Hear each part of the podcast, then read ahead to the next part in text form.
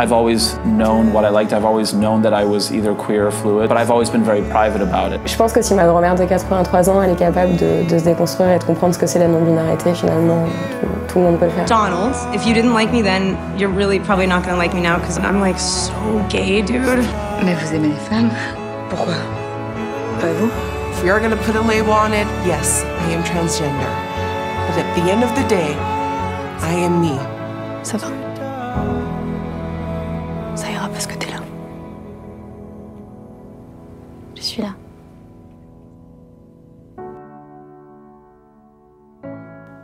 Bienvenue sur The Stories of Us, le podcast queer inclusif suisse qui retrace des parcours de vie de personnes LGBTIQA, dans l'apprivoisement et l'acceptation de leur identité. Je m'appelle Anna et au début de ma vingtaine, j'ai compris que je n'étais pas aussi hétéro que j'aurais pu le penser. C'était le début d'un long chemin d'acceptation, de remise en question, de déconstruction qui s'est enclenché. Parfois difficile, des fois hilarant, souvent déstabilisant, mais toujours animé par cette force de me rendre compte que, que je n'étais pas seule. The Stories of Us est un podcast témoin finalement, celui de cette communauté criant haut et fort son existence et sa diversité.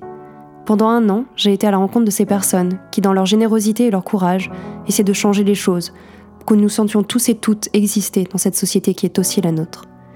Chaque épisode est un nouveau témoignage, réel, vécu, authentique. Ils, elles et elles vont vous raconter leurs histoires, notre histoire. Je m'appelle Marius Dizeran, j'ai 25 ans, je réponds au pronom il euh, et je suis professeur de yoga, entrepreneur digital, créateur de contenu, bientôt au conseil communal à Nyon. Et euh, j'oublie un truc très important et je me souviens plus ce que c'est. Ah bah oui, spécialiste en études genre et, euh, en diversité. J'ai grandi à Nyon, euh, dans les Hauts de Nyon, dans une vieille maison des années 20 avec un grand jardin. On était mes deux parents et mon frère. Euh, on a toujours vécu euh, entouré de beaucoup de monde. Mes parents étaient très euh, sociaux. Ils ont toujours eu beaucoup d'amis, amis, toujours beaucoup de soirées. Voilà, c'était c'était un peu un monde très vivant, très bubbly, comme on dit, très ouvert. Moi, dans mon développement identitaire, affectif et social, j'ai presque jamais questionné ma sexualité, mon, mon identité, en tout cas quand j'étais jeune. C'est-à-dire que mes parents, euh, déjà à 6 ans, euh, ils me voyaient euh, euh, coller de la pâte à modeler sur mon lit en chantant Alizé, euh, Lolita, tout ça. Puis c'est des souvenirs comme ça qui sont méga marquants. Ils étaient les deux dans le dans l'encadrement de la porte et puis ils me regardaient comme ça chanter et m'extasier dans mon lit tout seul. Et puis ils se sont bien dit qu'il y avait un truc qui était pas entre gros guillemets normal, mais ils avaient plus peur et parce qu'ils voulaient me protéger. Puis ils savaient que dans, cette période-là et dans ces années-là, c'était pas forcément comme c'était accepté aujourd'hui. Et donc, du coup, euh, ils, l'ont, ils et elles l'ont toujours su, en fait. Mais c'est vrai qu'ils n'ont pas voulu, ils n'ont pas forcé l'information sur moi et cette découverte de moi sur moi, pour le coup. Euh, et quand j'étais petit, je demandais, j'ai toujours demandé, mis à part des deux, trois épisodes, quand j'étais tout petit, euh, j'étais sorti avec un, un, on était dans, ça s'appelait la, la souris verte. C'était, euh, c'était un endroit d'accueil pour les, pour les enfants, en fait, en été, euh, et, euh, et pendant toute l'année. Et puis c'était une petite sortie euh, piscine. Et, euh, et on, les, les animatrices nous avaient demandé de choisir notre maillot de bain. Et du coup, tous les enfants étaient allés dans cette grande caisse pour choisir leur maillot de bain. Et, et moi, j'étais, j'avais choisi un maillot de bain, une pièce bleu ciel avec des petites fleurs euh, jaunes tout autour, comme ça. Et j'étais tellement fière de ce maillot de bain. Et donc, du coup, je suis, je suis allée dans la, dans la salle de bain pour me changer. Je l'ai mis. Et en plus, j'avais mis des bottes hautes à, de pluie rouge. Et donc, du coup, je suis sortie, mais je devais avoir 4, 4 ans, je crois, 4 ans, et je suis sortie avec ce maillot de bain, une pièce avec des fleurs jaunes, ces bottes en caoutchouc rouge, en courant comme ça, les bras en l'air, euh, en mode tout excité. Et puis ma mère, vraiment, elle m'a regardé, elle a éclaté de rire, et puis elle a vu le regard peut-être d'autres, certaines autres mères qui étaient un peu là, genre, dis non, et puis d'autres qui se sont trop marrées aussi, et puis enfin voilà, puis elle, elle était juste éclatée, quoi. Elle a dit, mais enfin, c'est mon garçon, je l'aime très fort, tu vois. Et, euh, et donc, mis à part des épisodes comme ça, j'ai toujours été très normée, entre guillemets. Donc, euh, j'avais des habits de petit garçon. Je veux dire, euh, alors oui, euh, les gens autour de moi, euh, autour de mes parents plutôt, s'amusaient à m'offrir des Barbies parce que j'adorais ça, euh, des disques d'Alizé, euh, tout le reste des trucs. Mes parents, ou surtout mon père, il pétait un peu des câbles, mais au final, ça les faisait rire.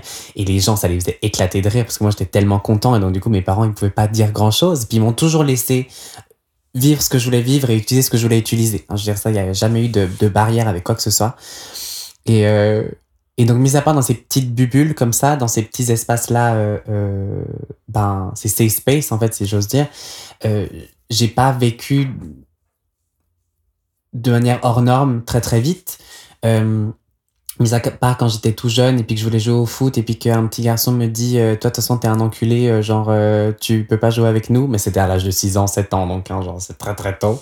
Et donc bien sûr moi je ne comprenais pas ce que c'était tu vois. Donc et mes parents quand ils me l'ont expliqué ils ont pas dit le, le, le, le, poids social et psychologique et, et l'importance l'importance du mot en soi en fait l'étymologie du mot et tout ça. Ils m'ont ils sont pas allés jusque là j'étais trop jeune j'aurais pas pu comprendre euh, et malgré tout ça, malgré tous ces trucs, j'ai continué à faire mon petit bout de chemin en fait. Et, euh, et pendant très longtemps, j'ai été euh, asexuel, je pense, dans ma tête. Hein, je j'étais attiré par rien euh, et j'avais pas du tout. J'ai, alors peut-être que c'était c'était beaucoup moins ouvert, je pense. Et un petit garçon qui portait des jupes ou, euh, ou des crop tops, ça n'existait pas. Enfin, moi, j'en avais aucun dans mon entourage. J'en ai jamais eu aucun. J'ai j'ai eu aucun rôle modèle ou même plus âgé à qui un peu look up to, à qui, enfin, qui admirer en fait et m'inspirer. Euh, et donc ça, j'ai pas eu de, de, mon développement et c'est peut-être pour ça que ça a mis autant de temps.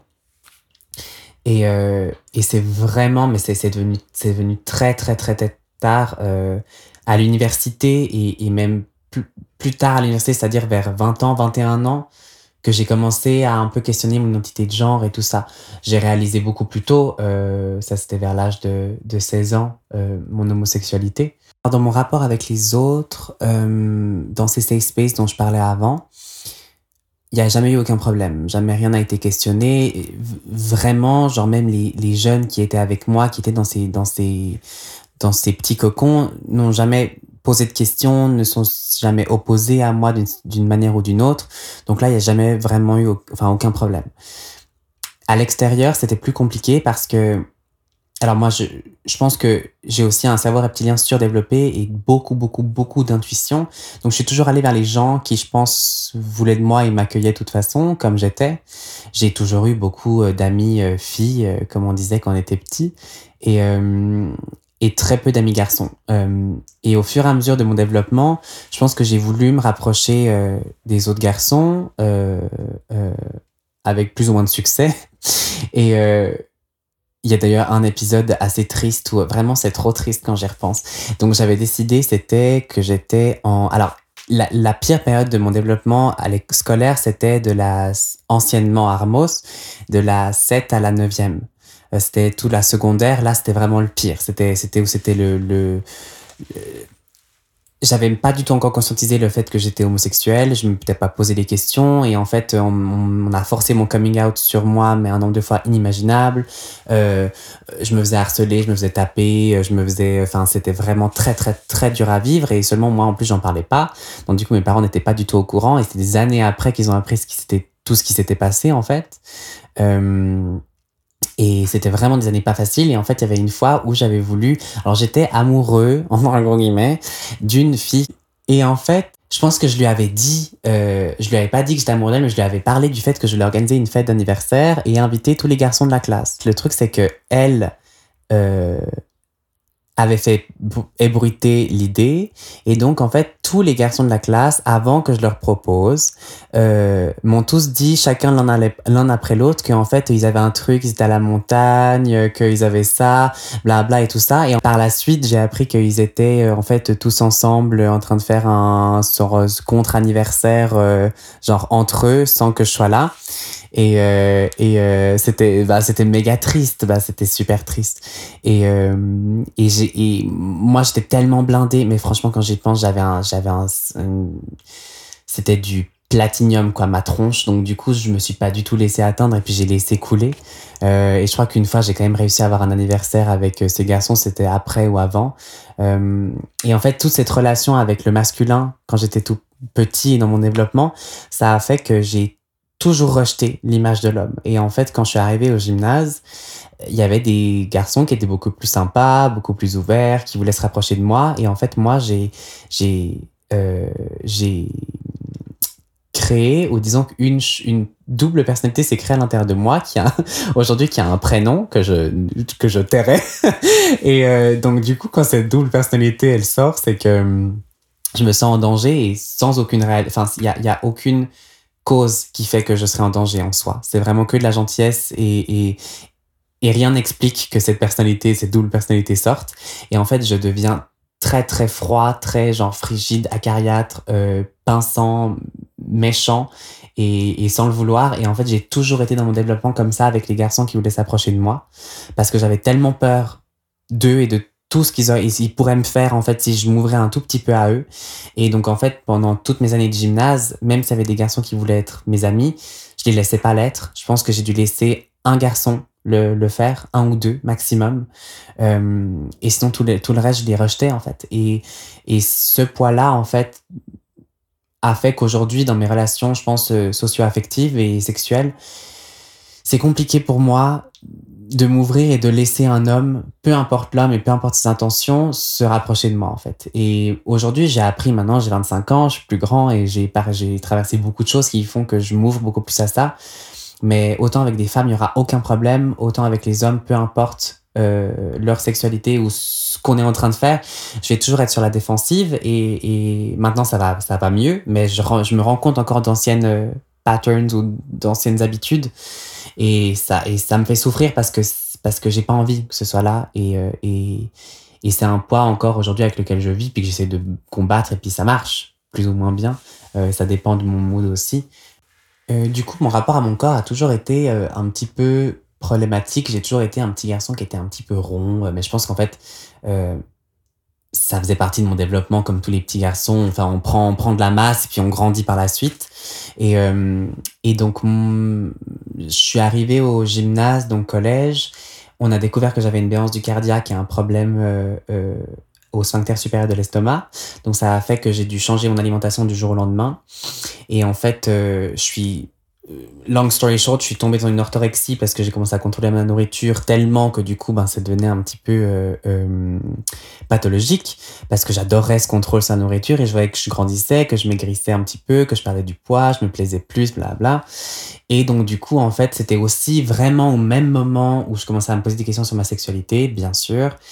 Et en fait, ça allait de pair. Et, euh, et plus je me posais des questions sur ma sexualité, plus je perdais du poids.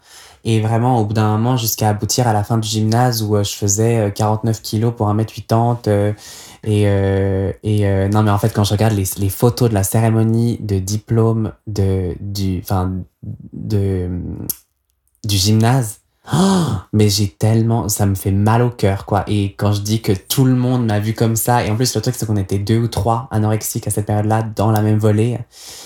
Et, euh, et mais c'était d'une violence. Et quand je regarde aujourd'hui, je me dis, mais mon Dieu, et moi qui, qui jamais écouté toutes les, tout, bon, en même temps, quand on te dit que t'es anorexique, généralement, ça te conforte. Donc, du coup, tu continues et tu pousses encore plus. Euh, et bon, c'est une maladie qui est aussi tellement tabou et tellement mal comprise que du coup, on sait pas comment la, l'appréhender. Et, euh, et peut-être mieux aujourd'hui, mais en tout cas avant on ne savait pas. Et donc c'est vrai que je peux reprocher à personne de me l'avoir dit ou de me l'avoir souligné parce qu'il savait pas, il et elle savait pas que j'allais plonger encore plus dedans. Et, euh, et donc même si à ce moment-là je, je savais, j'avais déjà euh, euh, euh, découvert entre guillemets que je préférais les glaces chocolat plutôt à la glace vanille.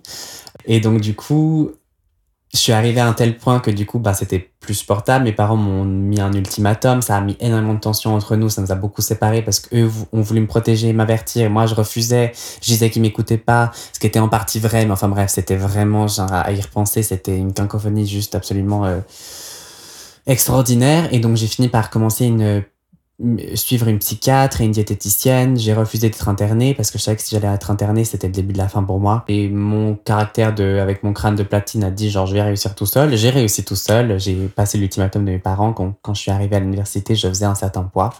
Et après, en fait, j'ai remonté tranquillement. Et là, ben, j'avais encore, je m'étais jamais mis à nu devant quelqu'un. J'avais, j'avais pas encore, euh, mon corps était encore que à moi. Euh, et j'avais encore beaucoup de peine à, à l'accepter comme il était. Et euh, tout au long de mon, mon, mon parcours universitaire, euh, j'ai repris du poids. C'est là où j'ai commencé justement mon blog euh, de nourriture pour justement reprendre un bon contact avec la nourriture et par un autre contrôle, mais un contrôle plus sain, essayer de reprendre le dessus en fait sur la maladie, ce qui a marché. Pour revenir à cette, cette idée de pair avec mon identité, euh, on ne saura jamais réellement les causes de mon anorexie, en tout cas pas de manière concrète.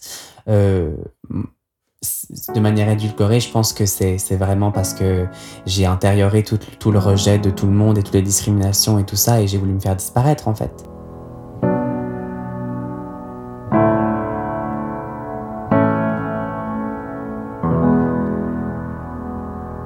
Et par ce contrôle accru sur mon corps, euh, je reprenais en fait, ben, je reprenais littéralement le contrôle sur mon histoire, sur mon identité, sur qui j'étais, sur qui est-ce que je projetais.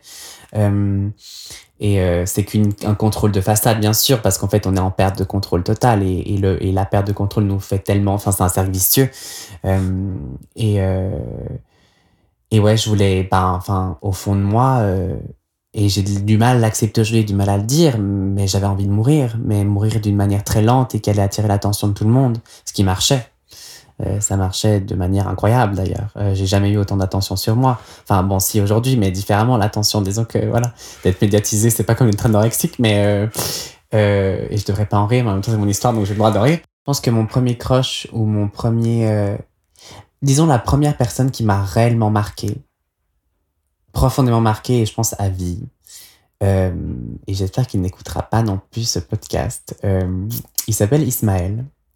C'était dans une, dans une ville hors Suisse. Euh, et en fait, on s'était rencontrés via une application qui est d'ailleurs une des seules belles rencontres de ce que j'ai fait sur les applications. Et on a passé euh, deux, deux soirs, en fait. Euh, c'était un week-end où j'allais voir une amie. En fait, les deux soirs où, où j'étais là-bas, on est sortis les deux soirs avec lui. Et c'était juste absolument, enfin, c'est une parenthèse dorée dans ma vie. Pour moi, c'est un truc vraiment, c'est une bulle de bonheur, mais totale, quoi. Et euh, aujourd'hui, on, on est encore en contact, mais de manière très sporadique. C'était vraiment pas du tout, enfin, on sait qui on est, on est toujours là un petit peu, on est plutôt amis. Je pense qu'il y aura plus jamais rien, mais c'est aussi peut-être que ça devait l'être comme ça. Euh, et je m'en souviens d'une scène particulière où euh, on était dans une, dans une grande boîte bar. Il y avait des grandes tables sur le côté et, plein de gens dessus. Donc pas moi à ce moment-là encore. Et ça m'énervait beaucoup de pas être sur la table d'ailleurs. Et donc du coup, euh, et en plus c'était des petits jeunes qui se trémoussaient, qui savaient pas danser. Du coup j'étais trop saoulé. Et donc euh, j'ai décidé que j'allais monter sur cette table. Donc j'ai tout fait pour je suis juste allé, je les ai tous poussés. Je suis monté sur la table. J'ai dit à tous mes potes de venir, dont Ismaël.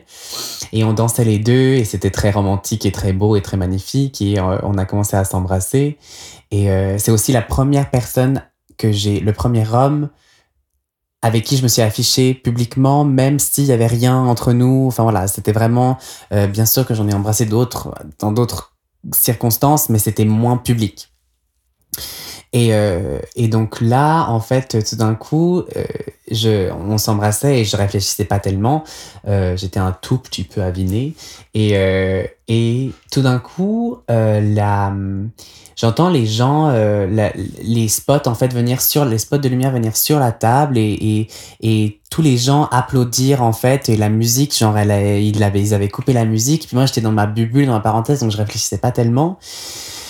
Et au bout de quelques secondes, en fait, je me suis dit, mais c'est bizarre, qu'est-ce qui se passe dans cette boîte? En fait, je me suis juste retourné et, euh, et là, en fait, toute la boîte, mais je pense qu'il devait y avoir 150 personnes au moins, ils étaient tous en train de nous regarder, Ismaël et moi, et de nous applaudir de ouf. Et genre, les barman, c'était avec leur jet, GAO, comme ça, en train de tous les asperger, euh, les, tous les spots sur nous et tout. Et en fait, genre, dans ma tête, c'était, ça allait très très vite. C'était soit, Marie, cette situation est d'une gênance absolue parce que pour les gens, ça part d'un bon sentiment en mode genre, on va souligner que c'est un acte absolument incroyable, que deux hommes s'embrassent comme ça devant tout le monde, puis on le voit rarement, donc du coup, on va le souligner. Je, je sais que c'était deux, deux jeunes filles qui nous ont vus, qui nous ont trouvé trop chauds, donc du coup, elles ont alerté tous leurs potes et tous leurs potes ont dit autour, et en fait, ça a fait comme ça un peu un brouhaha, et donc tout le monde, on, on a eu toute l'attention sur nous.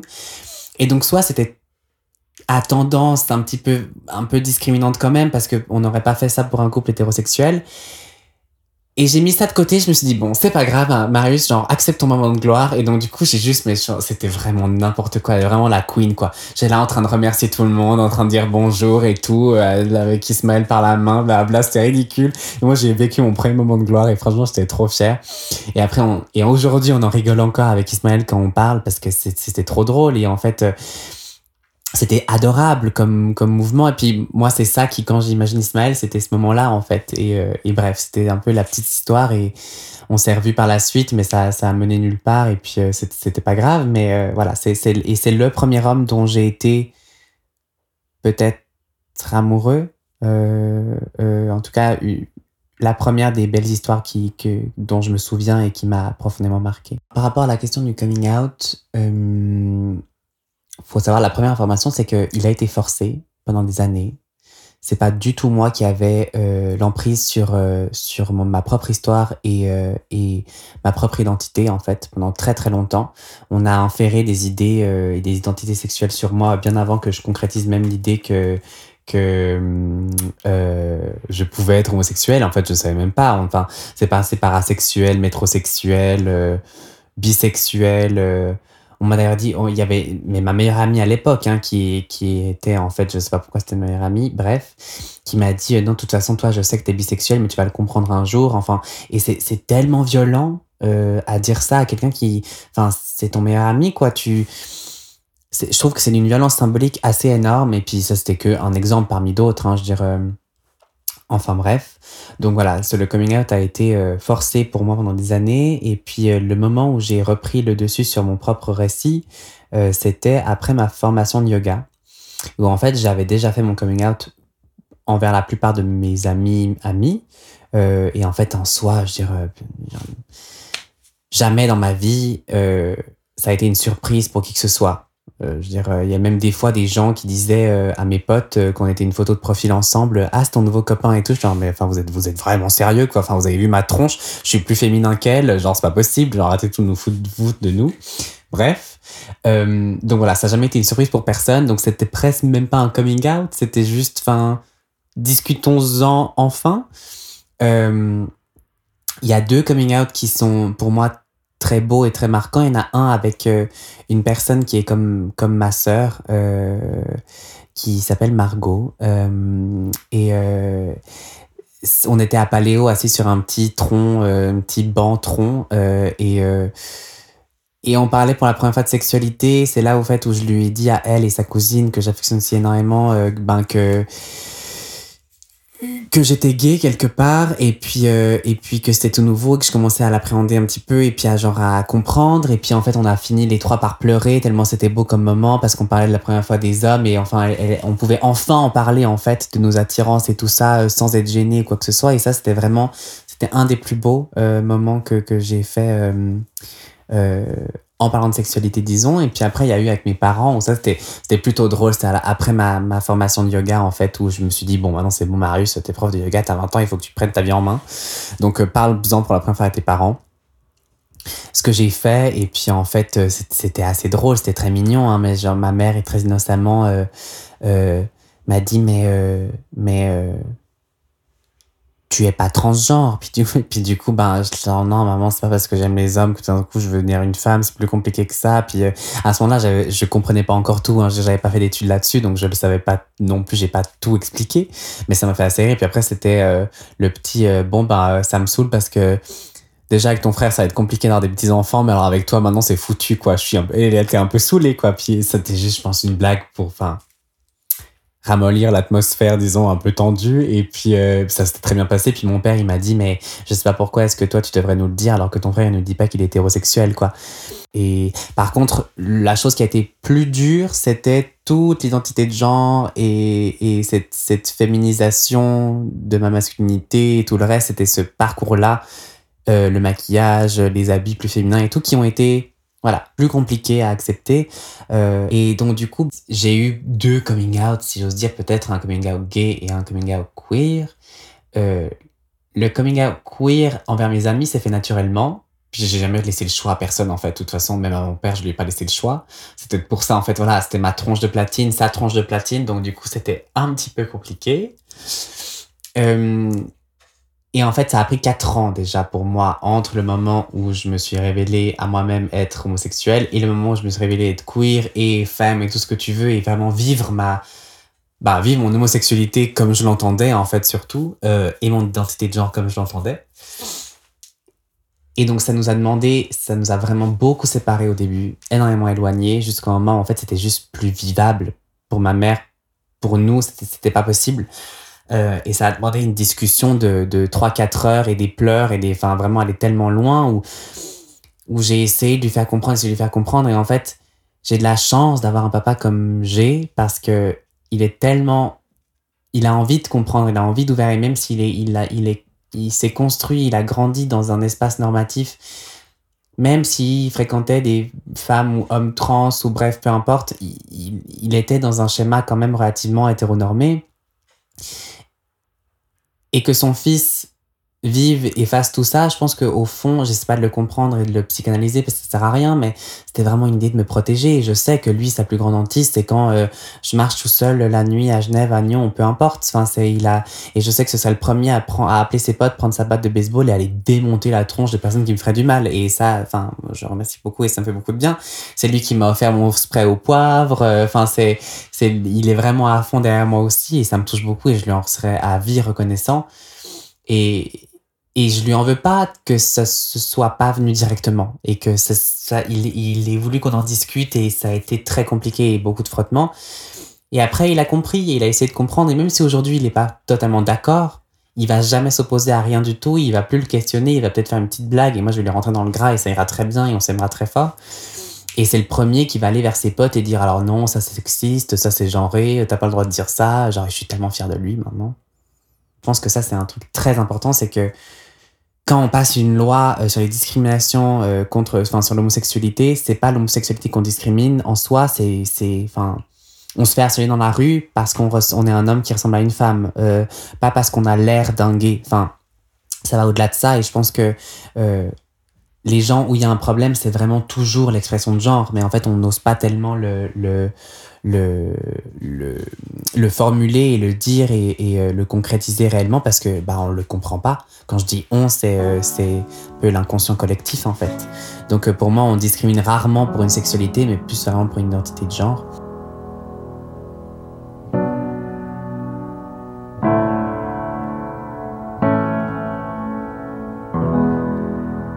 Terme queer est venu s'installer dans ma vie de manière très tardive, une fois que j'avais déjà conscientisé pas mal de choses, que j'avais déjà appris sur le sujet. Enfin voilà, je pense que ce terme-là, il est non seulement très, entre guillemets, communautaire, mais aussi un poil académique, dans le sens où, euh, suivant nos intersections au sein de la communauté, on n'a pas forcément accès à ce genre de, savoir-là.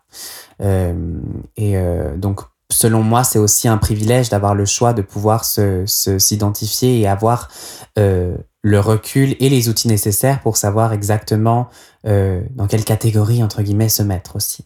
Euh, à savoir si on a besoin ou pas. Moi, je suis pas foncièrement, je n'aime pas les catégories, je n'aime pas les étiquettes, mais je sais que parfois on en a besoin non seulement pour pour se donner une identité à soi et pour savoir d'où on vient et, et où on va et ce qu'on est, euh, mais aussi pour euh, pour euh, une question euh, tout simplement presque juridique ou de droit ou de citoyenneté en fait.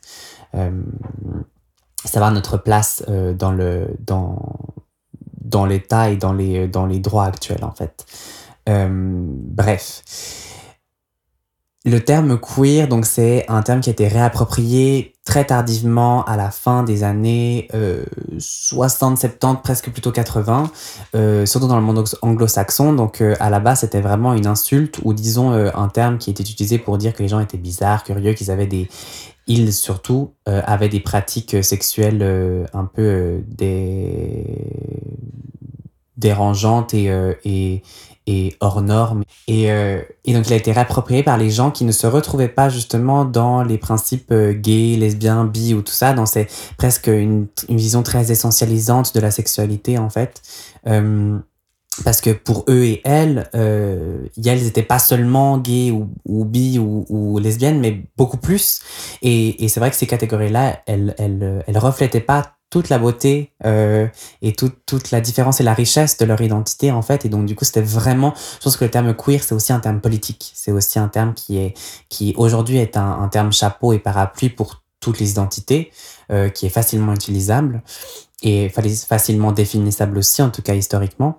Euh, et euh, mais c'est une identité au-delà euh, d'être une identité euh, personnelle. C'est vraiment une identité sociale et politique euh, et donc, moi, j'ai trouvé beaucoup de, délivrance, en fait, dans ce terme, parce que c'était.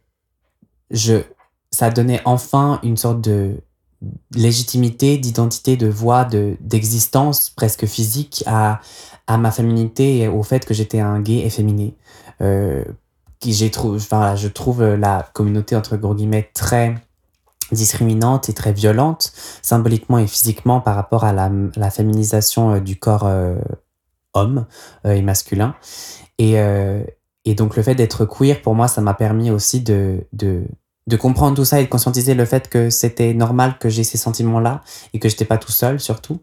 Et après, le terme encore qui me parle le plus, c'est le terme femme euh, euh, femme, mais enfin c'est en français c'est pas tellement la même chose. Euh, c'est vraiment cette idée. Euh, alors une femme peut être femme aussi, euh, une femme lesbienne peut être femme aussi de ce que j'ai compris. Après pour moi en tant qu'homme gay et féminé, c'est vraiment le voilà le terme efféminé aussi est très connoté, il est c'est très singularisant et c'est ça a été utilisé par par le peuple hétérosexuel, si j'ose dire, pour un peu voilà définir euh, euh, les hommes qui étaient gays, ils étaient forcément efféminés, tout ça. Et donc efféminé, j'ai un peu de la peine. Mais le terme femme, pour moi, il est tellement empowering et tellement euh, tellement fort, tellement puissant en mode genre on en impose ça, on s'en fiche, on est là, enfin on existe sans excuse aucune. peu importe si on met du maquillage, des robes, des jupes, des talons, voilà. Bref, on vit notre féminité et notre masculinité comme on l'entend.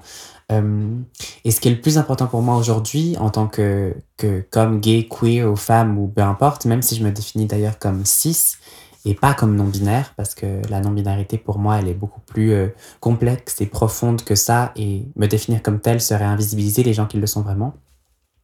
C'est le fait que je me sens tout autant masculin euh, avec du maquillage et des talons que je me sens masculin avec un jogging, des baskets et genre rien sur la tronche. et c'est même au-delà de, de me séparer de la binarité parce que pour moi, je me sens homme et je me sens masculin, mais pour moi, les artifices que j'utilise ne sont pas féminins en fait. Et je me rends compte qu'au niveau sociétal et dans, dans l'inconscient collectif, ça l'est pour la plupart des gens.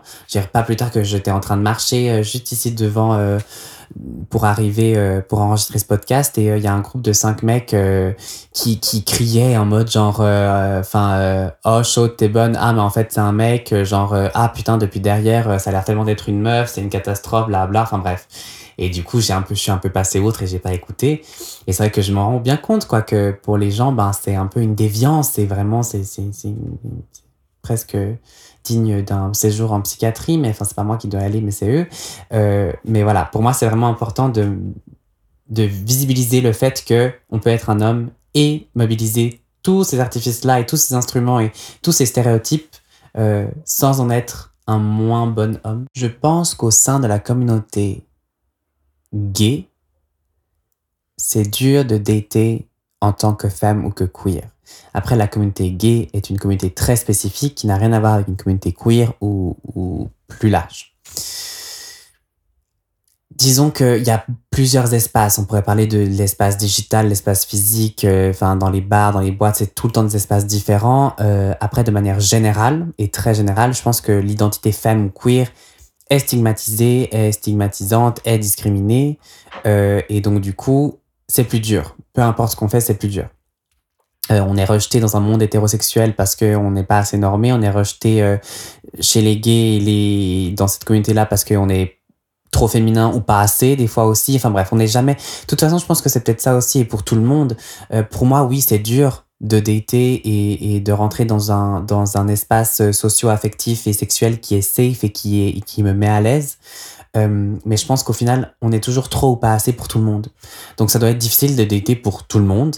Peut-être que ça l'est plus pour nous. Euh, moi, je pense un peu que oui, parce que j'ai rencontré tellement de gens et dans le cadre de mon mémoire, j'ai interviewé tellement de personnes qui m'ont validé cette sensation-là aussi et cette idée-là. Et je m'en suis bien rendu compte que il y a cette, cette totémisation du corps euh, blanc, musclé, euh, poilu ou non, ça, ça dépend suivant qui, mais euh, grand, barbu, genre, bien sûr qu'il y a un idéal, il y a un idéal gay auquel soit on veut correspondre, soit qu'on veut attirer.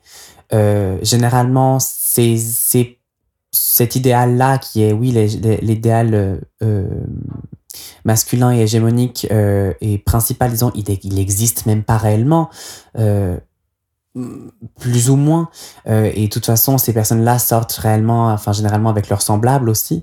Euh, et donc, euh, au-delà du fait que ce soit dur pour moi de dater, je pense que j'ai, en tout cas dans l'année qui, qui vient, qui s'est déroulée, j'ai réalisé, j'ai énormément réalisé le fait que non seulement j'étais pas seule dans cette difficulté-là, aussi qu'il fallait que je détache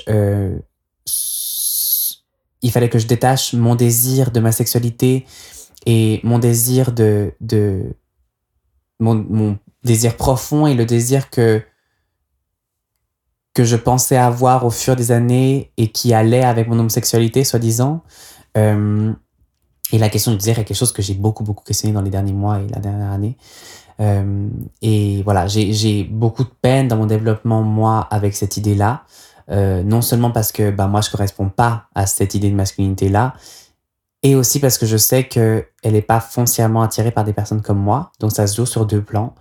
Et je dis pas que je le vis facilement aujourd'hui. Euh, je dis pas que je que j'arrive pas devant une photo de quelqu'un comme ça et que, j'ai, et je désire pas cette personne ou que j'ai pas envie que cette personne me montre de l'intérêt. Euh, mais le moyen que j'ai trouvé pour, pour contourner cette difficulté-là, c'est, c'est voir de ma perspective et, et pas de dire j'ai envie que cette personne soit attirée par moi, mais genre j'ai envie de moi être foncièrement attiré par cette personne, de prendre tout le reste autour du physique euh, en considération et de me rendre bien compte qu'en fait ces personnes sont aussi beaucoup fois des coquilles vides et, et tout ça m'aide dans, dans mon développement aussi euh, personnel. Euh, et voilà, je dis, je dis pas qu'aujourd'hui je, je, je c'est plus facile, vraiment pas. Euh, et c'est encore un ongoing process pour moi mais je le vis beaucoup mieux que pendant mon développement où là c'était c'était assez dur. Quand je je cherche réfléchissais à mon identité et ma queerness et que j'étais balancé euh, toutes ces représentations à la tronche euh, de ces hommes euh, gays hégémoniques et masculins et tout ça c'était pas facile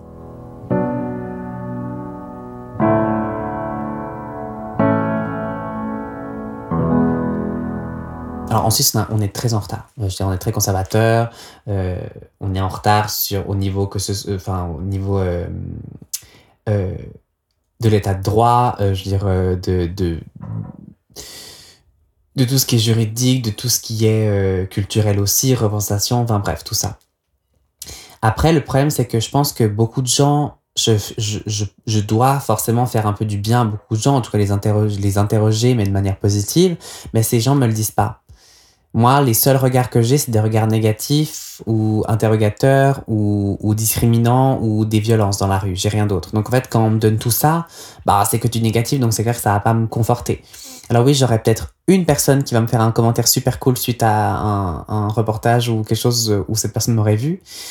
Mais malheureusement, cette petite goutte d'eau, elle se perd dans tout le reste en fait. Donc euh, c'est vrai que je pense qu'on peut très très vite tomber dans un discours euh, ben, très pessimiste en fait et très triste euh, mais moi, je refuse de le faire. Et ça va avec, je pense, que d'être visible. Euh, en Suisse, je sais pas si c'est plus ou moins euh, dur qu'ailleurs. Quand j'étais aux US, par exemple, je me fondais en fait tellement dans la société et dans l'espace que j'avais l'impression qu'on m'avait enlevé quelque chose. Et étonnamment, je l'ai mal vécu. Euh, on m'avait enlevé mon combat en fait, on m'avait enlevé qui j'étais et c'est totalement paradoxal. Hein, c'est pas, je, suis pas maso donc je dirais c'est comme si j'aimais souffrir ici, mais tout d'un coup j'avais, c'était plus, enfin ma queerness n'était plus ma raison d'être et ma, raison de vivre et c'est c'est vraiment paradoxal, mais j'avais, ouais, je sais pas.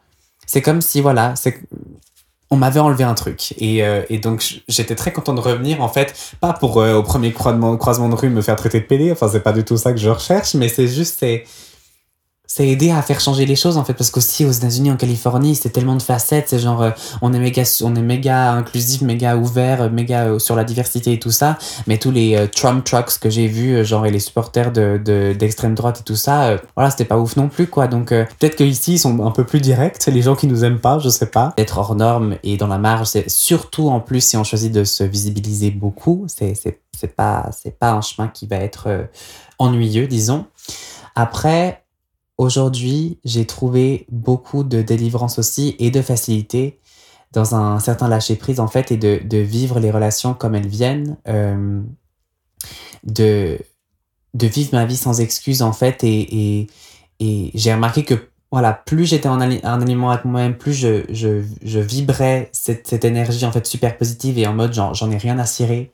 Euh, de tout ce que vous pouvez me faire et que je mets mes petites barrières et puis que je vis ma vie euh, et que je sais pas de comprendre si l'autre il est hétéro ou pas ou si euh, genre euh, euh, dans mes relations socio-affectives comment est-ce que ça va s'aligner enfin si j'essaie de juste pas trop réfléchir parce que toute ma vie a été une grande réflexion et je réfléchis tout le temps et donc si j'essaie juste de step down et de me dire bon vis le truc vraiment de manière juste très réelle très très organique très profonde et avec tes émotions et tes sentiments là c'est facile Là, c'est facile parce qu'en fait, tout s'aligne vraiment super, euh, super euh, naturellement et, euh, et, et, tout me paraît moins difficile en fait. Mais après, je suis aussi, je vis dans un milieu qui est quand même relativement privilégié.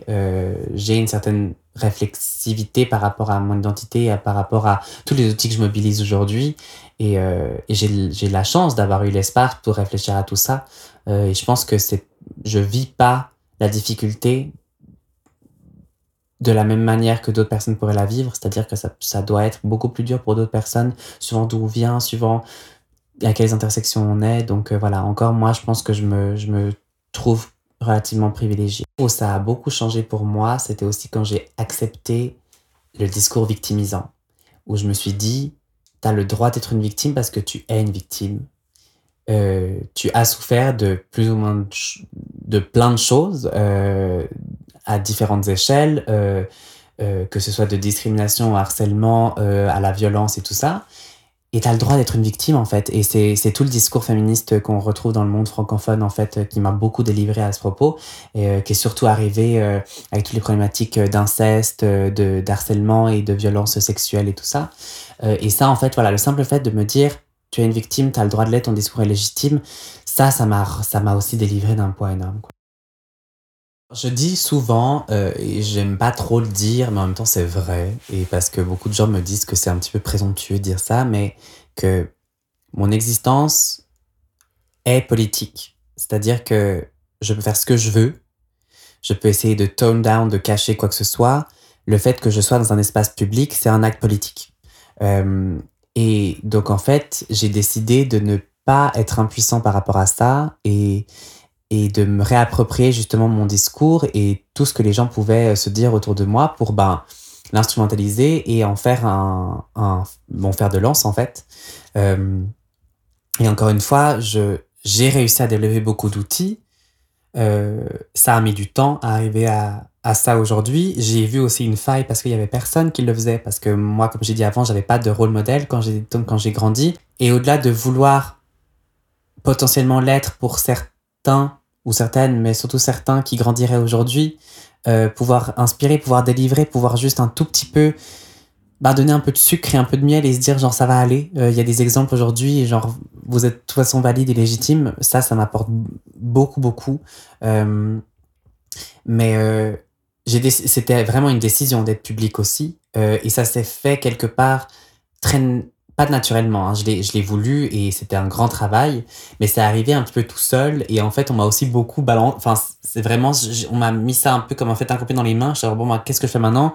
Je l'ai voulu, maintenant c'est là, donc voilà, et je l'ai juste pas rejeté en fait et je pense que ben, je, suis dans un, je suis dans un milieu privilégié où je peux le faire. Euh, et j'ai la force de caractère et psychologique et le recul nécessaire pour le faire. Je pense que de loin, on, on doit de loin pas toutes et tous le faire. Euh, et c'est pas une, il n'y a pas une injonction en fait à faire, euh, à être justement très visible ou très transparent. Genre, on n'est pas du tout poussé, c'est vraiment rester notre choix. Euh, voilà, moi j'y, moi j'y trouve beaucoup de quelque chose de très gratifiant c'est un travail que j'adore faire. Et, et, si je peux, sur mon chemin, en tout cas aider à changer les, les représentations ou, ou inspirer des personnes ou les délivrer aussi un petit peu, comme moi j'aurais voulu les délivrer, ben, enfin, c'est le gros lot, quoi. Quelque chose que je pense qui est très important de souligner, c'est que oui, la visibilité me fait très peur. Euh, mais au-delà de la visibilité, c'est l'espace public me fait peur. Je, je me sens à l'aise, je me sens moi-même partout, mais je me sens à l'aise nulle part sauf dans les espaces euh, cocons ou dans les safe spaces. Et il y en a peu. Après, j'ai la chance d'être une personnalité publique, entre gros guillemets, euh, et en fait, c'est un peu quand même un bouclier. C'est-à-dire que oui, on va me reconnaître dans la rue. Généralement, si on me reconnaît, c'est quelque chose de positif. Euh, soit on vient me voir ou pas, on m'écrit par la suite, ou genre à la suite de la RTS, de mon reportage, j'ai plein de gens qui m'ont arrêté dans la rue pour me dire des trucs absolument adorables, donc c'est très touchant. Et ça encourage beaucoup et ça booste de ouf. Donc ça, moi, j'ai de la chance d'avoir ce plus-là. Je vais être je vais pas être plus discriminé parce que je suis connu qu'une autre personne, je pense, parce que les gens qui veulent me discriminer qui me connaissent, ils le font par les réseaux parce que de toute façon, c'est des lâches. Donc, euh, c'est beaucoup plus facile. Euh, et, et aussi, j'ai, j'ai un peu ce safety net, si j'ose dire, c'est-à-dire que s'il m'arrive quelque chose, je peux en parler et j'ai la plateforme pour en parler. Beaucoup de gens l'ont pas.